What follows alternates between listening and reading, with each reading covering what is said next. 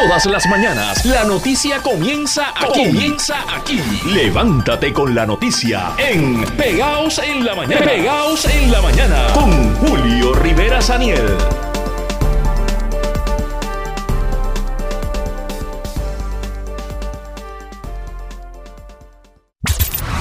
Nos acompaña el coronel Roberto Rivera de la Policía de Puerto Rico, a quien le damos la bienvenida y los buenos días. Roberto, ¿cómo está? Bien, bien, usted y, y buenos días también a los radioescuchas. Gracias. Y, y, de hecho se añade que hubo un asesinato y un herido de bala en Fajardo y un menor de cuatro años herido de bala en Manatí. Esto estuvo fuego a la lata, Roberto, ¿no? Sí, un fin de semana de mucha actividad. Eh, de verdad que situaciones que uno pues trabaja para que no se den, pero cuando vemos las circunstancias, pues a veces es un tanto difícil, pero todas están bajo investigación, todas tienen un equipo distinto, así que vamos a trabajar con cada uno de esos casos. Bueno, cuéntenos, eh, y sobre este, quizá comenzando con este último caso, ¿verdad? De este niño de cuatro años herido de bala en Manatí, ¿bajo qué circunstancias es que se produce esto? Mira, eso ocurre allá en el barrio Boquillas de Manatí, este, ahí un vehículo que estamos trabajando a ver qué podemos, alguna cámara que se pueda ver o algo, está en el patio de su residencia y abren fuego contra otra. Ahí también hay unos vehículos que sufrieron daño, se le ocasionaron daño. Este niño recibe un impacto de bala, uno en el glúteo eh, derecho y otro en la pantorrilla izquierda. Al momento pues está estable. El ataque o sea que recibió do, dos balazos, recibió este niño. Sí, este, eso es así. El ataque iba dirigido a otra persona residente en ese lugar que dicho sea de paso está afuera mediante el proceso de, de habeas corpus y se relaciona al caso de Manatí de los famosos Marcian. Así que entendemos que la tarjeta pues era esto. Eh, era, dice usted, el padre. No, no, no, no, vecino. Ah, un vecino, un vecino. O sea que este niño estaba con quién, acompañado de su familia, en su casa estaba. Sí, pero está en su residencia cuando ocurre esta situación, viene esa balacera y entonces pues ahí él resulta herido. Gracias a Dios, pues al momento está estable y esto debido a que esa persona que pues, vecino cercano al lugar de su casa, pues ahora está allí en el proceso de habeas corpus, en lo que se formaliza nuevamente eh, esta radicación, Wow. que continúa con lo que es el proceso de juicio en su fondo para atender lo que fue este asesinato. Mire, y esta persona, eh, cu- ¿cuál es el nombre de esta persona que se encuentra eh, bajo recurso de habeas corpus? Luis, Luis M. Rodríguez Cruz, este, es residente del lugar, así que, pues, lamentablemente, pues, me imagino que lo están acechando y, llegaron al lugar y, y abrieron fuego contra la residencia sin medir, como siempre, ningún tipo de circunstancia. Y aquí, pues, este niño que está tranquilamente en su casa, en el patio disfrutando, ah, por poco, lamentablemente, pues, fue víctima de un atentado, pero gracias a Dios, pues, está bien. Wow, pero qué cosa increíble. Y esta persona, el, señor, este Luis Rodríguez Cruz, la policía ya había hecho su trabajo, ¿verdad? Ya la policía lo había investigado, se arrestó, se encarceló, pero entonces, por la razón que sea, en el tribunal no se le ha realizado un juicio dentro del periodo establecido. Eso es así, por eso está mediante este recurso de la cuerpo y el proceso pues va a seguir con él, estando entonces, claro, con una supervisión electrónica eh, en lo que es prácticamente en su residencia, porque me imagino que es un encierro 24/7. Claro, y, eh, y este individuo, el, el presunto ataque del el blanco del ataque, ¿le pasó algo? ¿Se libró del, No, del negativo, fuego? negativo, eh, ni siquiera ni siquiera pues salió. Así que nosotros entendemos que pasaron.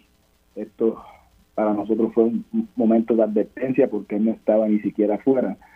Así que ya le enviaron un mensaje, claro. Así que pues estaremos más pendientes a la situación. Este, se estará entonces estableciendo el plan de, una ronda en el lugar pues para proteger tanto a él como a los vecinos. Lamentablemente pues hay que decirlo, este tenemos que buscar la protección de él para que enfrente al juicio no vaya a ser que en otro atentado pues ocurra algo peor. Así que ya eso se tomaron las provisiones para trabajarlo.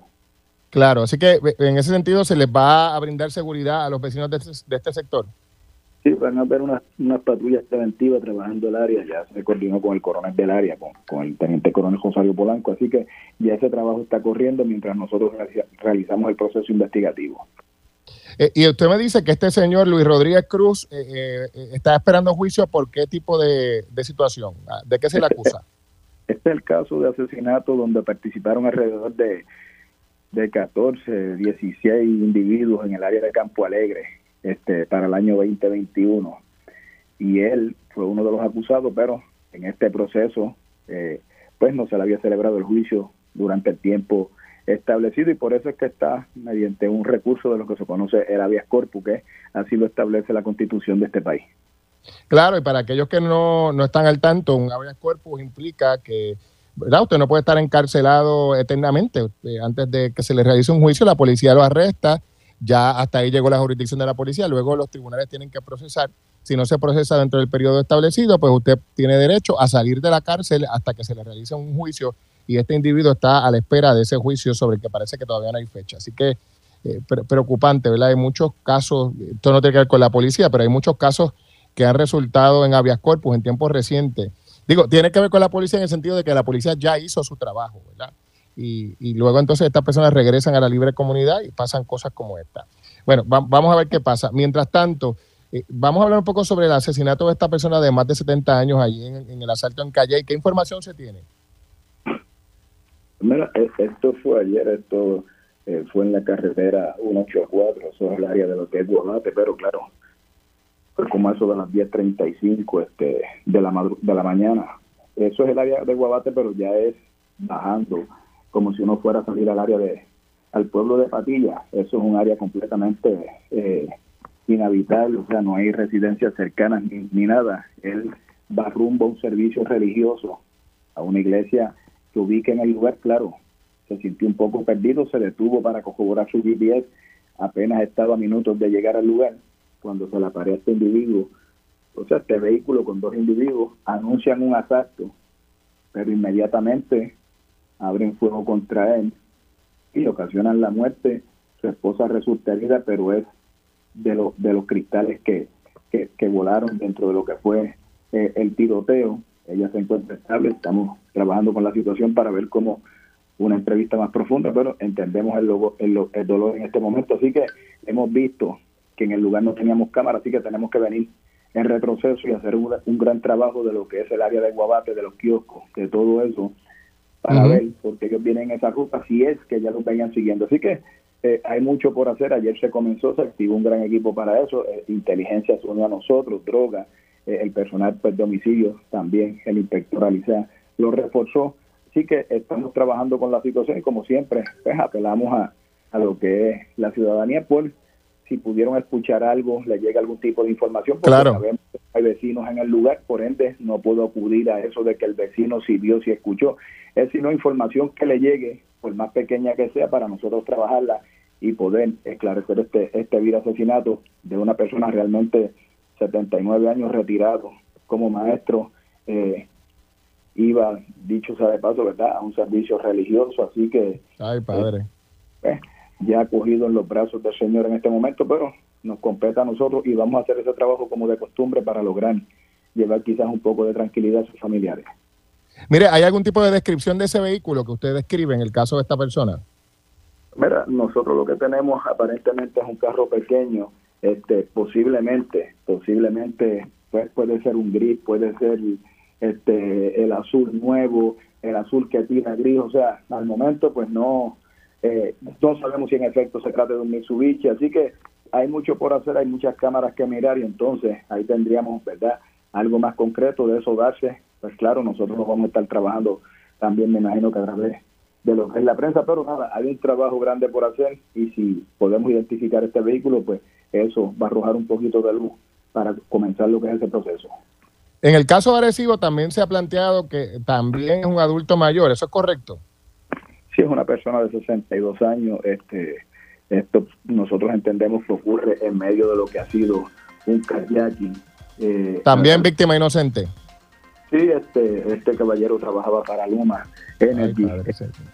nosotros entendemos que él se bajó del vehículo a algo, ahí lo interceptan desconocemos si puso resistencia o simplemente estos individuos eh, se dedican ahora a disparar a mansalva, se llevan el vehículo, claro, la llave inteligente estaba en su bolsillo, por ende, eh, mucho más adelante, pues el vehículo, lo que es la 149, de allá en dirección hacia hacia pues al perder la señal, pues me imagino que se, se apagó y los individuos se bajaron. Así que también hay otro equipo grande trabajando con la situación para buscar también el esclarecimiento de eso y de lo que ocurrieron en el resto del país. Claro. Eh, eh, eh, estamos hablando de, dos incidentes con personas mayores, intento de asalto, robar vehículos. ¿Esto es una nueva tendencia o es casualidad que, que se trate de este tipo de, de incidente con las mismas características? Bueno, pues lo estamos viendo desde el mes pasado, o sea, prácticamente desde noviembre hacia acá. Nosotros vamos a hacer un análisis exhaustivo de eso, precisamente eh, vamos a dar hacia atrás, porque no lo habíamos visto así tan, no era algo común, pero estamos viendo la constante prácticamente en el pasado mes, así que estamos trabajando con eso, no sea que estos individuos ahora cambiaron, tú sabes, de personas y están viendo a las más vulnerables. Así que eso es un análisis que se está haciendo. Claro. Y dentro de ese proceso, pues claro, van a haber unos planes de trabajo dirigidos a todo lo que ha ocurrido este fin de semana. Así que podríamos estar ante una nueva modalidad en la que las personas adultas mayores podrían ser el blanco de los criminales en este tipo de modalidad. Bueno, pues no, no quiero adelantarme a ello, ¿verdad? Para tampoco... Una posibilidad que ustedes investigan, claro vamos a verlo como una posibilidad, lo vamos a analizar y de ser cierto, pues claro, aquí siempre se ha trabajado con transparencia y se le notificará al país sabe, lo que está ocurriendo y los planes pues irán dirigidos entonces a trabajar con esta situación sin desatender las obras porque también puede ser una moda, un modo de desviar la atención para atraer otras situaciones dentro del país. Y entonces pues, todo eso hay que analizarlo.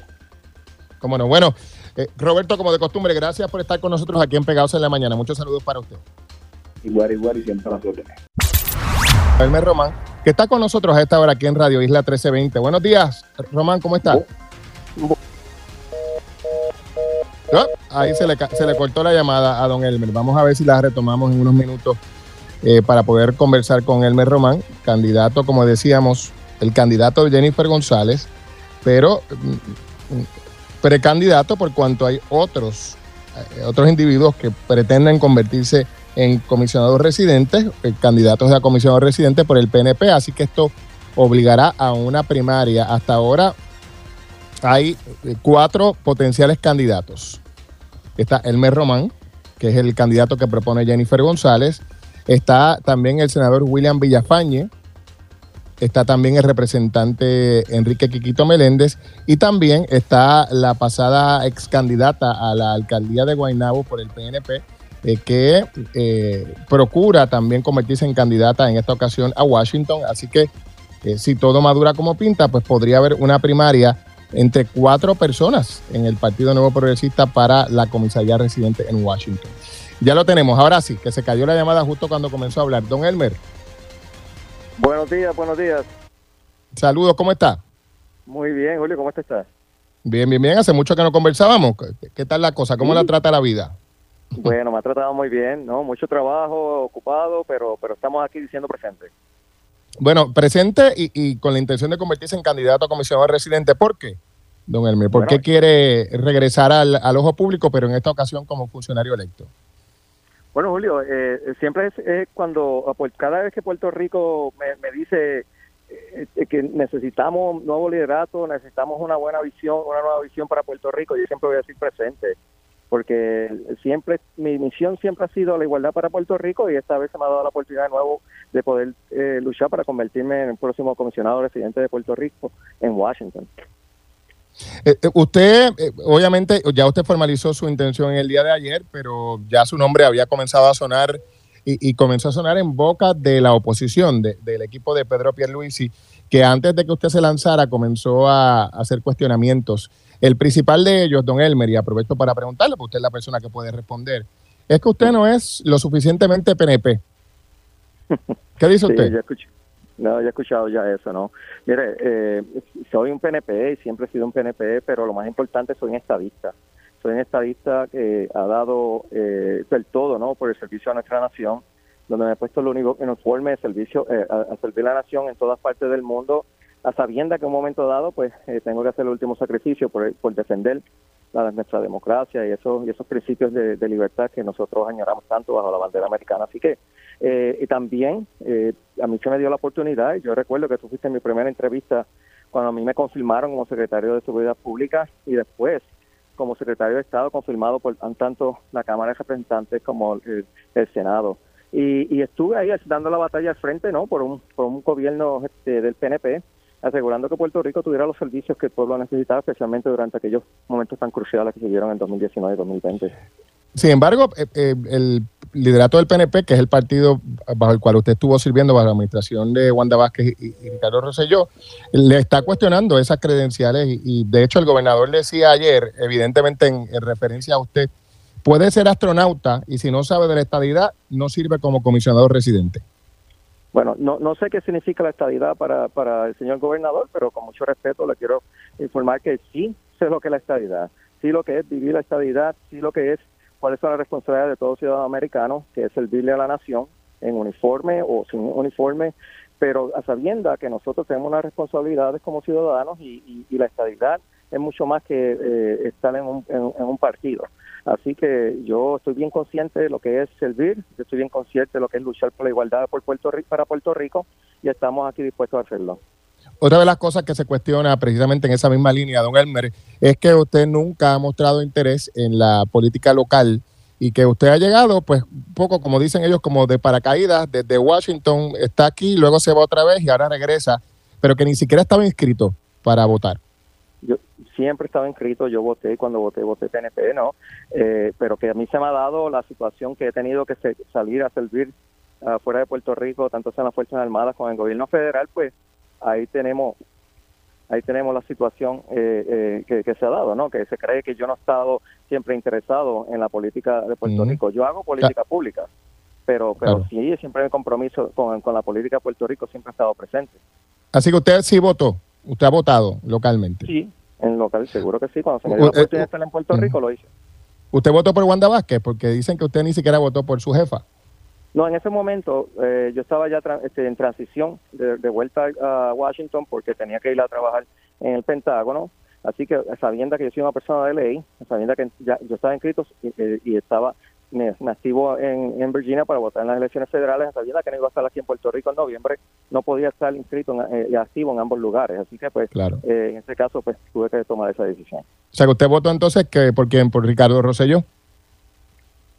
No, no, no. Yo, la última vez que yo voté en Puerto Rico, para ser sincero, yo quiero que el pueblo entienda que yo voy a ser siempre sincero con ellos, fue en el 2000. O sea, todo lo demás tiempo yo votaba a nivel federal, sí, y, el tema ha sido que, eh, o, o, en de hecho, en algunas de las elecciones no pude votar porque estaba en el medio del Pacífico, o estaba en Irak, estaba en alguna situación que no me dio la oportunidad de, poder votar, pero siempre, siempre, lo más que he podido, he ejercido el voto, si, es en Puerto, si ha sido en Puerto Rico o ha sido en alguna parte del mundo.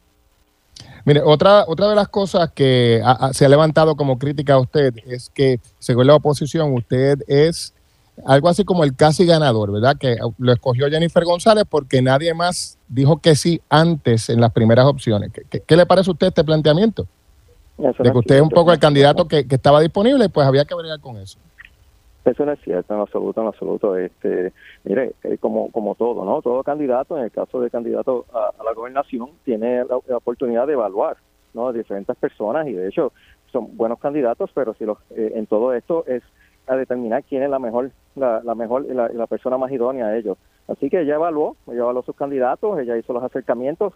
Eh, cuando a mí se me acercó también, yo pienso y, tengo que analizar lo que implica esto, porque cuando uno está pues tranquilo, está viviendo una vida pues este, que, que, no tiene este no el ímpetu que tiene la vida política y pública uno tiene que analizar estas cosas pero definitivamente no yo estoy seguro que no, no es cuestión de casi ganador sino de quién es el que está dispuesto no a darle este paso y que tenga la afinidad con, con la candidata en este caso Jennifer González Mire, y a nivel nacional, ustedes que demócrata, republicano, ninguna de las anteriores, no afiliado, ¿qué es usted?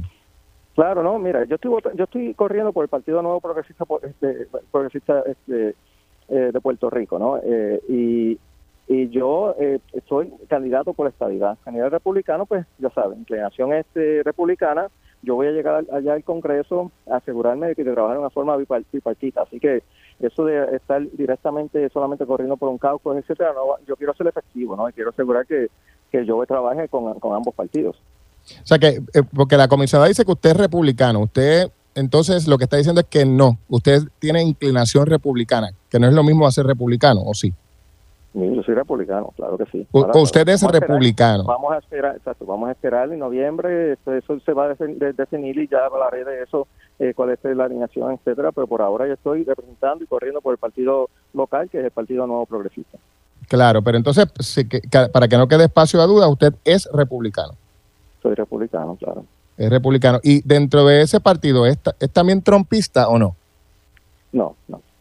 ¿No? ¿Usted cree que Trump fue un buen presidente de Estados Unidos? Eh, yo mis opiniones sobre eso me, la, quisiera reservar, pero estoy seguro que eh, puede haber buenos candidatos, hay una cantidad de candidatos allí, el pueblo va a decidir cuál va a ser el mejor presidente. Eh, se lo pregunto porque, ¿verdad? Coincidió en el tiempo y espacio en el que usted ocupó posiciones en el gobierno local y se ha planteado localmente que el gobierno de Donald Trump fue un obstáculo para la isla, que puso muchas, muchos frenos para el desembolso de fondos y para eh, ayudar a Puerto Rico. ¿Usted coincide o, piensa que fue un gobierno facilitador? Bueno, sí hubo una serie de, contratiempos, ¿no? Eh, pero al final eh, yo pude trabajar directamente con la Casa Blanca para asegurar que los, fondos de CBDG, etcétera, se movieran. Así que yo entiendo que sea tanto un gobierno republicano como un gobierno este, demócrata, es cuestión del diálogo, ¿no? Y así y, así que yo estoy esperanzado que la nueva administración, sea la que sea, vamos a trabajar directamente con ellos y, vamos a mover las cosas. Mire, un asunto que, también ha resurgido es el tema de, la situación con aquel almacén en Ponce. Eh, una situación que provocó, por ejemplo, el despido de Carlos Acevedo, que ahora es jefe de manejo de emergencias en el municipio de San Juan. Y en aquel momento él, él dijo que usted le ordenó desaparecer los suministros del sur. ¿Eso es correcto? Eso no es cierto, eso no es cierto. Y, y aquí se hicieron investigaciones eh, tanto por el FEI como justicia y, eh, no, encontraron ninguna ninguna causa sobre eso, este, ninguna, ninguna alegación sobre eso eh, sobre mí. Este, yo soy o sea, que Carlos Acevedo mintió. Todo lo, yo soy bien claro, todo lo, la, la, intención mía era que todo lo que hubiera en esos almacenes se le diera al pueblo. Así que eh, eso no es cierto. Yo, y esa conversación que él dice que usted le dijo hay que desaparecer los suministros, eso nunca ocurrió. Claro, eso es falso. Falso. La, instrucción siempre fue bien clara y la gobernadora también fue, eh, hizo instrucción muy clara. Que todos esos suministros que estuvieran allí se les pasaran a la gente. O sea, eso es todo. Así que Carlos Acevedo, desde su punto de vista, no dijo la verdad en ese momento. Yo discerno con lo que dijo, porque jamás y nunca yo le dije eso. Jamás y nunca, jamás y nunca usted lo dijo. Por último, una cosa que le han señalado, don Elmer, es que usted es en parte responsable del desastre de Luma Energy que su compañera de papeleta critica. ¿Usted es responsable de, eso en alguna medida? Mira, no, yo, yo voy a aclarar. Eh, el proceso de recibir las propuestas, analizarlas eh, y negociarlas y adjudicar ese contrato le toca a la autoridad de la Alianza Pública-Privada. Al secretario de Estado por ley le toca el deber ministerial de certificar de que ese contrato que ese contrato cumpla con las leyes de Puerto Rico y eso es todo administrativo, eso fue toda la función que yo ejercí, yo no, yo no aprobé ese contrato, yo no fui parte de las negociaciones, yo actualmente, y nunca he sido parte de todo este proceso de Luma, eh, y solamente era un proceso administrativo de certificación de que cumplía con las leyes de Puerto Rico. ¿Usted cree que fue un error haberle dado el contrato a Luma Energy o está satisfecho con el desempeño? Yo entiendo y estoy bien de acuerdo con eh, la próxima gobernadora de Puerto Rico, Jennifer González, que ese contrato, como todo contrato, le dé servicio al pueblo de Puerto Rico, hay que fiscalizarlo para asegurar que ese contratista esté siguiendo los requerimientos que están bajo ese contrato y el pueblo de Puerto Rico se le represente en sus intereses ante esos contratistas. Así que esa es la función del gobierno de Puerto Rico. Pues mire, le agradezco el tiempo, gracias por estar con nosotros, don Elmer, y bueno, ya conversaremos más adelante, que la contienda es extensa. Sí, sí, seguro que sí, Julio. Y te, veo, te veo prontito por allí. A esta hora, amigos, le damos la bienvenida a Jennifer González, candidata a la gobernación, precandidata a la gobernación. Buenos días. Buenos días, Julio, a ti y a todos los amigos que nos escuchan. Gracias a usted por acompañarnos. ¿Cómo se encuentra? ¿Cómo va todo? ¿Cómo está su salud, los bebés, todo eso?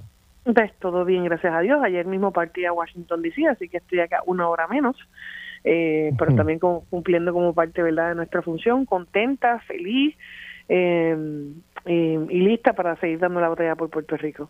Muy bien, bueno, hablando de Puerto Rico y, lo, retomo por donde lo dejamos con la noticia anterior, eh, no sé qué le parezca a usted, pero a, mí me, me, preocupó mucho esto del, del, niño de cuatro años que casi lo matan.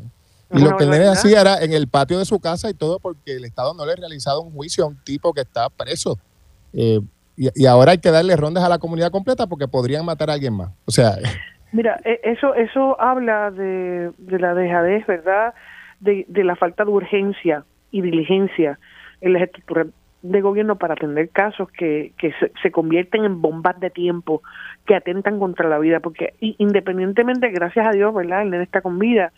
Eh, ¿qué, hubiera pasado si hubiera sido lo contrario? ¿verdad? Eh, aún así, ya ese niño está marcado de por vida con un impacto de bala. La, la, vida le cambia, eh, no solamente a él, a su familia, y todo por una inacción de parte, de, en este caso, del Estado, del gobierno. Y esas son cosas que no deberían ocurrir si, si, las cosas estuvieran marchando como deberían. Eh, y estoy hablando de todas las estructuras, no solamente del de, gobierno estatal, de la rama judicial, ¿verdad? El, gobierno per se. Eh, así que consternada, ¿verdad? Con que, con que tú ni siquiera el patio de tu casa puedas, puedas tener tus niños jugando eh, o, o podamos sentirnos seguros en nuestro propio entorno familiar. Y claro, y esto le añade trabajo a la policía que ya hizo su trabajo, ya lo habían arrestado, y todo lo demás, pero la parte de los tribunales, pues ahí hubo que soltar al hombre, ¿verdad? Porque no sé, porque la gente también tiene unos derechos y, él aludió a ese derecho de la habeas corpus. Vamos a ver qué pasa, esperemos que no haya nuevos incidentes en esa comunidad. Yo, espero que se reprograme inmediatamente el juicio. Que se reprograme inmediatamente el juicio. Vamos a ver qué, qué ocurre. Bueno, comisionada, ayer se dio el anuncio que, ya se anticipaba. Eh, varias, varias personas, particularmente de la oposición dentro de su propio partido, han estado planteando, ¿verdad?, que pues un poco que le robaron el tiro, ¿verdad? Que usted terminó reconfirmando lo que ya el equipo de se había dicho, que ese era su candidato. ¿Le robaron el tiro? Al revés, me sirvieron de portavoces de campaña de mi estrategia política para, para seleccionar al, capitán Elmer Román.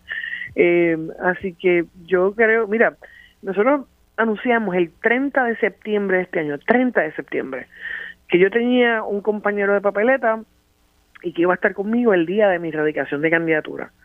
Han pasado dos meses. ¿Y cuándo se supo? No, hace una semana y media, cuando decidimos que se supiera. Eh, y fue precisamente el grupo de Pierluisi el que primero cuestionaron si estaba activo, si no estaba activo, si estaba inscrito, si no estaba inscrito, si iba a votar, si no iba a votar, y cuestionaron eso durante una semana para luego ellos mismos admitir que sí tiene derecho al voto, que sí puede votar, que sí puede aspirar eh, y dar para adelante y para atrás. Así que lo que han hecho es darle promoción a mi candidato a comisionado residente y por eso esta misma semana cuando fui a la escuela de University Gardens el martes anuncié que previo al domingo eh, se iba a saber el nombre como parte obviamente de la entrevista que, que, que él había coordinado con un medio. Así que yo, yo creo que la desesperación eh, del equipo del gobernador en términos de que no tienen un compañero de papeleta, que no que no han podido aglutinar en ese sentido y que yo tengo el mío, pues le, molesta. Lo mismo lo mismo decir de que él me fue el último eh, al que yo le pedí esto, todo lo contrario. De hecho, quiero que sepas que hay muchos hombres y mujeres que estuvieron dispuestos a aspirar a este cargo, eh, con los que me reuní. Y que le estaba o sea, que, que el mes romano fue el último. No. Como se ha eh, planteado, que usted trató de otros cinco nombres y que, un poco lo que, plantea es que el Román fue el que sobró. Que otros cinco nombres, no, claro que no. De hecho, hay otras personas que estaban disponibles también eh, para aspirar a este cargo. Eh, sin embargo, yo entiendo que él me, para mí, ¿verdad? desde el día uno cumplía con, con, lo que yo quería proyectar y con lo que yo quiero que sea la, la visión de gobierno. Así que yo no sé de qué otros cinco, porque yo misma le dije eh, a, Meléndez que verdad que no lo favorecía para su, candidatura así que eh, y desde el 30 de septiembre anuncié que tenía. Eh, y hay otras personas eh, que sí me reuní con ellas para ver su, su visión. Algunos estaban disponibles otros no. Pero sabes qué estoy bien contenta la de, de, de Elmer que fue de las primeras personas verdad que, que hablamos y nos reunimos para esto. Mire, una de las cosas que también se ha planteado, y no solo desde dentro de su partido, sino desde, desde analistas políticos y gente de la periferia, y obviamente usted podrá o no coincidir, pero si le hago el planteamiento, es que eh, eh, esta, esta candidatura del Mes Román no le aporta a la suya, ¿verdad? Que usualmente eh, se busca una persona que complemente, que aporte al candidato. De hecho, ejemplo de ello probablemente podría ser la elección de Ricardo Rosselló, en la que incluso se asegura que usted cargó la candidatura de Ricardo Rosselló, usted sacó más votos. En este caso se plantea que Elmer Román no le aporta, sino que le resta. Y la de Pedro Pierluisi también, donde saqué más votos que... Eh, pero pues mire, usted añade, usted añade un ejemplo adicional, ¿verdad? En este caso se plantea que, que en el caso del Elmer Román no ocurre eso, sino que usted tiene que cargar a Elmer Román. Pues yo no, fíjate, yo no creo, yo difiero de eso. Y el mejor ejemplo es que el día que él hace pública su, su candidatura, el jueves, se hacen dos encuestas en medios que él gana, eh, eh, acabando de anunciar. Así que obviamente faltan todavía eh, casi seis meses para, para esa primaria. a mí no me preocupa, yo creo que la candidatura de Elmer Román va a fluir y va a crecer orgánicamente eh, y donde yo no tengo que cargarlo. Eh, al revés, eh, yo creo que él añade a lo que es la ejecución, a lo que es una persona que ya tenga el conocimiento de cómo trabaja Washington DC, cómo trabaja las agencias federales, cómo trabaja el Congreso. mira, para que ustedes tengan una idea, eh, Elmer el, mañana tiene que darle un briefing clasificado a miembros del Congreso sobre distintos temas que están ocurriendo en la defensa nacional de, los Estados Unidos. Esa es la persona eh, que brifea a los miembros del Congreso sobre, sobre temas clasificados, eh, para que tengan una idea del rango y de la importancia de su cargo y que por lo tanto en, las esferas donde se toman decisiones, ya sea en las agencias federales este, eh, ejecutivas o en las del Congreso, es una persona respetada. Y tú tienes que tener gente que pueda añadir y agilizar y saber cómo se hacen las cosas. El Román no va a venir a aprender el Congreso. Eh, y, a, nivel local, Jennifer, eh, en la, para, el tema, porque estamos hablando aquí primero de una primaria, luego de la elección general. ¿Eso es suficiente para que los estadistas que pertenecen al PNP digan, Elmer Román es el candidato que es? Porque parte de lo que se está planteando es que es una figura poco conocida para el PNP Corazón del Rollo, que es el que usualmente vota en una primaria. Mira, a, mí esto me recuerda cuando Pedro Rosselló aspiró a comisionado residente eh, eh, en, las elecciones del 88, si mal no recuerdo, nadie lo conocía, hizo su trabajo. Eh, yo creo que yo creo que él me va a prevalecer y se da se va a dar a querer su empatía, obviamente su personalidad, de dónde viene, ¿verdad? Estudió en el Colegio de Mayagüez, eh, en la, historia de él es la historia de muchos puertorriqueños que buscando servir a la nación eh, lo han hecho y han, y han estado en, el filo ¿verdad? de, teatros de, de, guerra, movilizándose a cumplir con su misión, como miles, como más de 290 mil puertorriqueños. Así que yo no, yo no creo que nosotros hayamos tenido un candidato comisionado residente que haya cumplido ¿verdad? con esa función ciudadana, con esa función militar eh, y yo creo que eso le añade mucho valor a lo que a lo que queremos hacer así que pero como todo Julio esto es esto es algo que lo va a decidir el pueblo que lo va a decidir la base eh, del PNP precisamente que se nutre de muchos de estos veteranos y de muchos de estos militares. Así que a mí me ha sorprendido para bien el que la campaña eh, del gobernador haya decidido atacar a un militar haya decidido atacar a un veterano verdad como parte de su estrategia porque envían un mensaje equivocado de que el PNP eh, no quiera veteranos, no quiera militares o que les cuestiona incluso eh, su ideología, cuando en el PNP han habido personas que han militado en otros partidos y llegan y automáticamente pueden correr. Sin embargo, una persona que ha sido estadista y PNP de cuna, que ha defendido con su vida a, su nación, eh, se le hacen estos entrenamientos ridículos, pero eso también habla de la desesperación de que no veían venir esta figura, eh, de que no pensaban que por su trayectoria profesional iba a aceptar aspirar un cargo y yo creo que esto le añade a la discusión de líderes políticos porque los puestos no deben estar limitados a los que son funcionarios electos. Yo creo que eso es lo bueno de las primarias. Comisionada, Pedro Pierluisi es clasista. Esa es una determinación que la debe, la debe hacer la, el pueblo y la debe hacer la... Yo no voy a a entrar a catalogar, al gobernador, ¿verdad? De Se lo pregunto, ¿sabe por qué? Por su mensaje de ayer, porque parecería que usted hablaba, ¿verdad? De que un gobierno que, que bajara al nivel del pueblo, que estuviera con el pueblo. Bueno, yo estoy hablando de cómo de cómo yo veo que debe ser el gobierno de Puerto Rico. Y claro, la premisa es que no lo es, ¿verdad? En este momento parecería ser esa la premisa.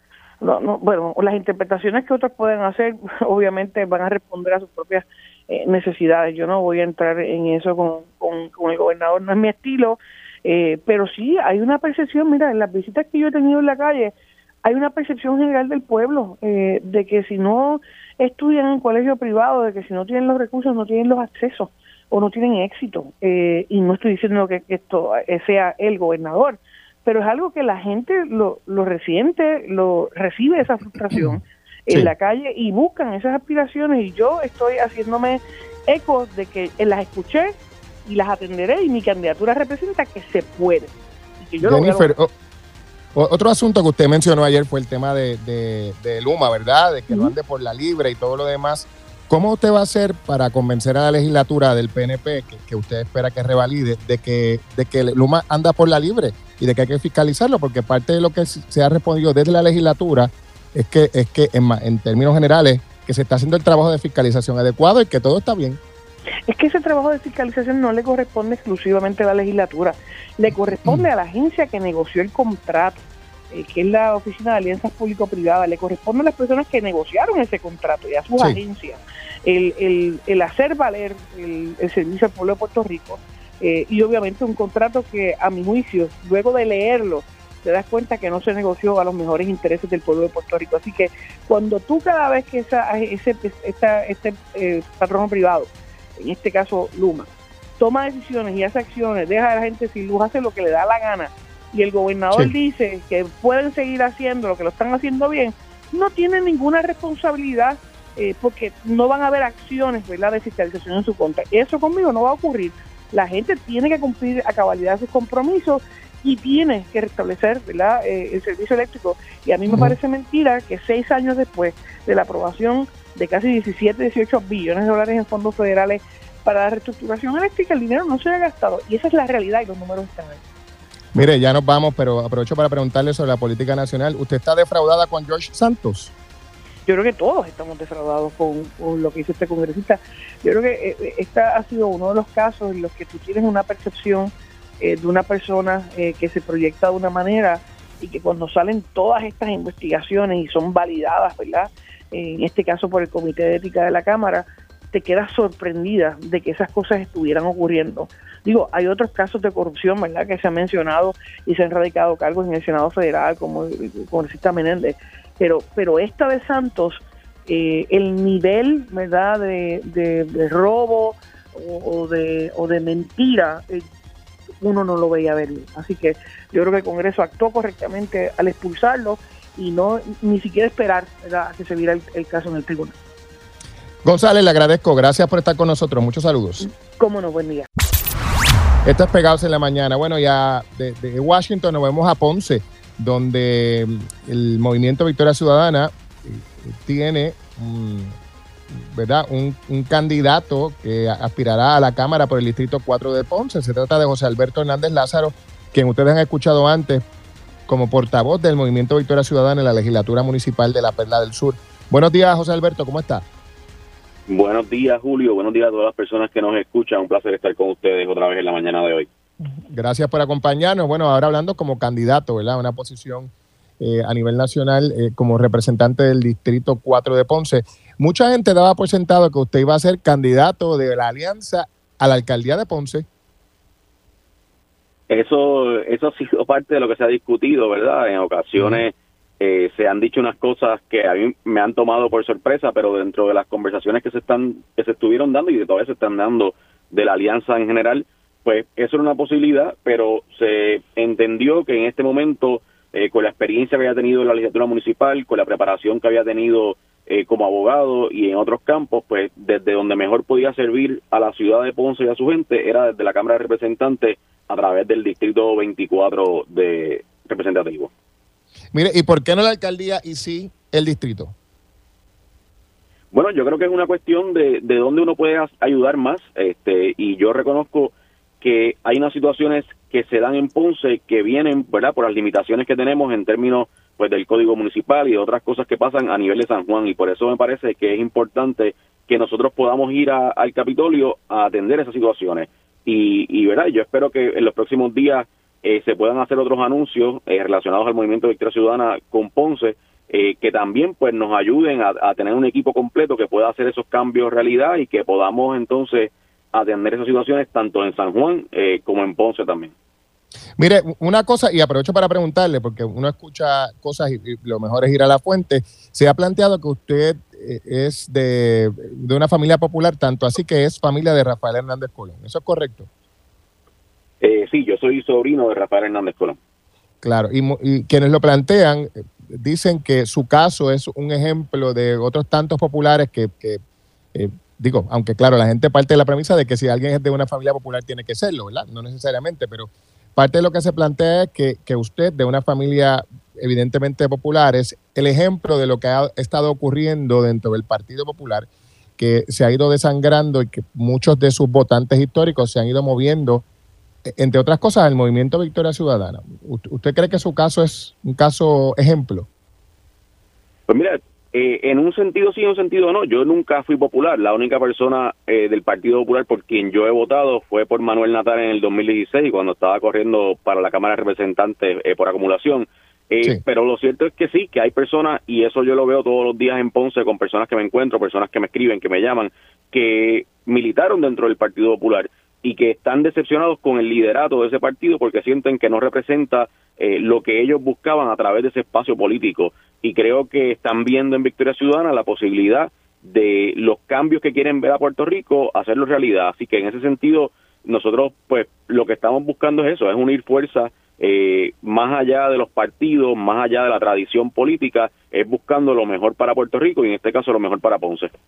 Así que candidato al distrito 4 de Ponce por el movimiento Victoria Ciudadana, ¿quiénes son sus rivales eh, para ese distrito de otros partidos? Pues todavía eso está por verse. En el caso del PNP va a haber primarias, ahí me parece que tres candidatos pendientes. En el caso del Partido Popular, ahora mismo el incumbente es el representante Ángel Furquet, eh, con quien verdad he tenido oportunidad de compartir en distintas gestiones aquí en Ponce. Eh, todavía no se sabe si él va a aspirar nuevamente a la reelección o no. Así que todavía está por definirse, pero yo estoy convencido de que a través de este movimiento eh, nosotros vamos a tener una base sólida eh, de la cual podemos eh, crecer y, que vamos a poder hacer el trabajo para conseguir ese escaño eh, para la ciudad de Ponce. Mire, antes de concluir, tengo que preguntarle sobre Ponce, ¿cómo está la cosa allí? Porque sigue el, tema de los señalamientos contra el alcalde. Eh, ¿Qué se dice a nivel municipal y cómo está corriendo el municipio? Pues el municipio, ¿verdad? Ha habido esta transición a la alcaldesa interina que ha tratado de aprovechar al máximo esa oportunidad de tener ese, de ocupar ese puesto. Eh, sin duda todavía hay unas interrogantes. Se anunció recientemente que el alcalde o el suspendido Erizarri Pavón eh, iba a presentar su candidatura para la reelección la semana que viene, así que veremos eh, cómo se termina cuajando eso y cuáles son las implicaciones de, de esa candidatura, si es que en efecto ocurre, pero sin duda va a ser un mes de diciembre interesante en términos políticos en la ciudad señorial. Licenciado, le agradezco el tiempo. Gracias por estar con nosotros. Gracias a ustedes. Buen día. Estos pegados en la mañana por Radio Isla 1320. Bueno, a esta hora, amigos, le damos la, bienvenida a la presidenta de la Comisión Estatal de Elecciones, la presidenta alterna de la comisión, Jessica Padilla. Buenos días. Buenos días, Julio. Buenos días a todo el público que te escucha. Gracias, gracias a usted por acompañarnos. Bueno, eh, ya eh, como hemos estado conversando en otros momentos, el periodo para las primarias se acerca, ¿verdad? Eh, se abrió el periodo de erradicación de candidaturas y habíamos conversado el viernes sobre un escenario importantísimo que es el escenario presupuestario. Ya la Junta de Control Fiscal eh, recibió la propuesta de gerencia y presupuesto para llegar a esos 20 millones que ustedes necesitan. ¿Cómo, ¿Cómo va el proceso ya habiéndose enviado esta propuesta el viernes? ¿Qué, ha habido si algo nuevo en este caso? Pues ya precisamente como, como indica, el, ya el viernes eh, cerca del mediodía, en horas de la tardecita, nos confirmaron que en efecto ya la Junta de Control Fiscal recibió ambos eh, planteamientos presupuestarios, ya se comunicaron con nuestra jefa de presupuesto para afinar alguna, algunas partidas que requieren un poco más de información. El día de hoy ya nuestra jefa de presupuesto tiene en agenda eh, entablar comunicación con la Junta para intercambiar la información requerida. Mire, y, mm, o sea que hay información adicional que se les va a requerir, ya se les anticipó. Ya se nos envió un correo electrónico en horas de la tarde del viernes, correcto, para que estemos presentando información adicional. Eh, básicamente lo que nos están solicitando es que evidenciemos los gastos que incurrimos en el 2020 que puedan sustentar porque estamos identificando estos gastos adicionales y en la partida de publicidad porque es que requerimos eh, ingresos adicionales, pues que en efecto es para las campañas educativas de la tecnología que se implementa en este nuevo proceso electoral que en el 2020 no teníamos.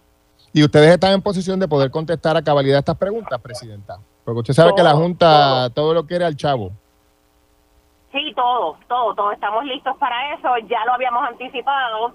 No es la primera vez, ¿verdad?, que, que trabajamos con la Junta de Control Fiscal y con sus requerimientos, así que sabemos cuál es el estilo que ellos eh, tienen para requerir la información y así vamos a estar haciéndolo. Para que la gente lo tenga claro, amigos, estamos hablando de que la Comisión Estatal de Elecciones tiene un mandato en ley para realizar primarias y elecciones, pero, pero esto no se hace con una varita mágica, ¿verdad? Para poder hacer elecciones y primarias hay que incurrir en unos gastos y la presidenta está planteando que hacen falta eh, cerca de 20 millones, ¿no? Me había comentado usted. Cerca de 20 millones, correcto, en ambos planteamientos que presentamos. Claro, y ese dinero, para que el público lo tenga claro, ¿es para qué? Porque usted nos explicaba que esto no es un capricho, ¿verdad? Hay unos, unas exigencias en ley y hay unas eh, necesidades de equipo y de personal. Correcto, correcto. El primer planteamiento que queda pendiente del presupuesto solicitado para las primarias eh, era el, el, pago de los empleados transitorios, la contratación de los empleados transitorios. Estos empleados transitorios son aquellos empleados que van a trabajar directamente en operaciones electorales, que es el recurso humano que va a embalar los maletines. Estamos hablando de sobre alrededor de 10.000 maletines que se tienen que preparar para las primarias de ley y esto lo hace eh, un personal particular. Se le asigna un personal a cada partido para que así lo puedan hacer. Se le asigna personal a la secretaría, a la Junta de Voto Ausente y Voto Adelantado conocida por la JAVA. Así que sí, este recurso humano es importante. De igual manera, el Código Electoral implementa tecnologías en, los procesos electorales. Necesitamos orientar y educar al elector para que sepan cómo eh, utilizar favorablemente estos mecanismos tecnológicos. Adicional, las máquinas de escrutinio para su transmisión desde el colegio de votación transmitían antes en tecnología 3G, ahora van a transmitir en tecnología 4G y esos modem, que es la maquinita que transmite, la tenemos que adquirir. Es necesario adquirirla también, por ello solicitamos un planteamiento adicional de presupuesto. Adicional, el Código Electoral también establece que ahora en las elecciones del 2024 y comenzando con las primarias, las listas de votación no van a ser físicas, las listas de votación no van a ser en papel, van a ser en tabletas. Estas tabletas hay que comprarlas, así que estamos solicitando el dinero para comprar las tabletas. Que son como 9.400, ¿verdad? Usted me ha dicho. Son 9.400 tabletas, correcto. Tenemos que comprar 9.400 tabletas. Y, yo supongo que... sí, continúe. Continúe, continúe, continúe, no se preocupe que le interrumpí, continúe. Lo que lo importante de, que nos aprobaran, la urgencia de que nos aprueben este presupuesto es que sabemos que 9.400 tabletas, pues uno no lo adquiere en una tienda ordinaria, ¿verdad? Esto hay que comprarlo con anticipación para que estén disponibles y la programación, bien importante que la podamos trabajar con, con anticipación. Presidenta, ¿usted coincide eh, eh, con el planteamiento de los comisionados electorales que han dicho que no puede pasar de diciembre, de la primera mitad de diciembre, que se apruebe este presupuesto para que no se afecte el calendario de las primarias? Totalmente, concurro con la opinión de los comisionados. Eso es así. Esa Eso ya mismo. En las reuniones de comisión, correcto, correcto. Estamos hablando de ya, de, de que esto tiene que ya pasar no más tarde del, del 15 de diciembre podamos eh, tener este dinero disponible para comenzar con los procesos de adquisición de los equipos. Y eso es ya, como decíamos, en, en, dos semanas ese dinero tendría que estar ya en las arcas de la comisión para hacer las requisiciones, compra de equipos, contratación, todo eso tiene que ocurrir ya. Todo eso tiene que ocurrir ya. Y si no, Presidenta, ¿cuál es el planteamiento? ¿verdad? Porque a lo mejor la, la gente puede decir, bueno, pues pues que si no compran tablets, pues, pues no se compraron. Y si no contratan a los 50 empleados transitorios, pues, pues breguen con lo que hay. O sea, ¿cuál es el, el resultado? ¿Cuál sería el resultado de no contar con esos recursos antes del 15 de diciembre? Lo primero es que estaríamos en incumplimiento de ley, ¿verdad? Y, y, no estamos para incumplir la ley, la ley, la ley está para cumplirse y el requerimiento de, que la Comisión Estatal de Elecciones tiene que así hacerlo y no presentar una imagen adicional de la ya lastimada imagen que tiene la Comisión de no cumplir con los procesos electorales. Eso es lo principal. Lo segundo es que nosotros no podemos eh, volver a lo que era una comisión eh, en los años 2000, donde las transmisiones eran eh, por acta, donde se contaba a tali. Nosotros necesitamos que las máquinas de escrutinio, como está acostumbrado el electorado, comiencen a transmitir los resultados minutos después que se cierren los colegios electorales. Eh, necesitamos agilizar y poner una hacer de la Comisión Estatal de Elecciones una moderna y disponible al alcance de los electores y uno de los una de las implementaciones importantes es la solicitud del voto ausente y voto adelantado de manera digital. Donde el elector que interese esta modalidad de voto pueda tenerlo tan accesible como desde la computadora de su oficina, de su hogar, de, de donde se encuentre, y así poder hacer la solicitud. Así que, ¿qué, tenemos que, hacer? Pues eh, avanzar en la evaluación de, estos, de ambos planteamientos para que la Junta nos apruebe lo necesario para poder agilizar los procesos electorales. Y hay mucho que educar, Presidenta, ya con esto nos vamos, pero por ejemplo con el uso de, las tablets para este proceso de votación, eh, hay personas que, tienen unos retos tecnológicos, ¿verdad? Y eh, no, no está limitado a las personas de edad avanzada, pero ciertamente hay que reconocer que eh, para muchos de ellos el uso de la tecnología es un reto porque no están acostumbrados a utilizarla. Así que suponemos que también, además de la compra, hay que educar al elector para que no haya un, incentivo para no votar. Correcto, precisamente ese, ese, ese ha sido nuestra nuestra mayor preocupación, que este asunto presupuestario de la campaña educativa que tenemos que presentar no nos ha sido aprobado desde el presupuesto del 2022-2023. No es un planteamiento nuevo. Esto es un planteamiento ya que llevamos tiempo con él y necesitamos este dinero para educar tan sencillo como el registro electrónico de electores, que se movió a la regionalización de la Junta de Inscripción Permanente, que de 110 la regionalizamos a 12 porque precisamente se iba a implementar un registro electrónico de electores de manera digital. Claro. Y esa campaña necesitamos eh, fomentarla y todavía no hemos podido orientar como queremos al elector para que sepan de qué se trata el ERE. Claro, y eso puede tener un efecto de, menores, menor cantidad de personas registradas, menor participación electoral, o sea que hay unos efectos por allí. Me preguntan brevemente para concluir eh, si, y le paso la pregunta, esto me llega a través de redes sociales, si ese sistema de tablets va a tener un sistema de data integrity para verificar que nadie modifique los datos inadvertidamente. Sí, sí, totalmente. Va a tener sus sistemas de seguridad. Precisamente esa es la importancia de comprar las tabletas con anticipación porque tiene unos requisitos, entre ellos eh, la seguridad para que nadie pueda intervenir lo que es nuestro registro electoral que es confidencial. Presidenta, gracias por estar con nosotros. Siempre un placer, que tengan bonitos días.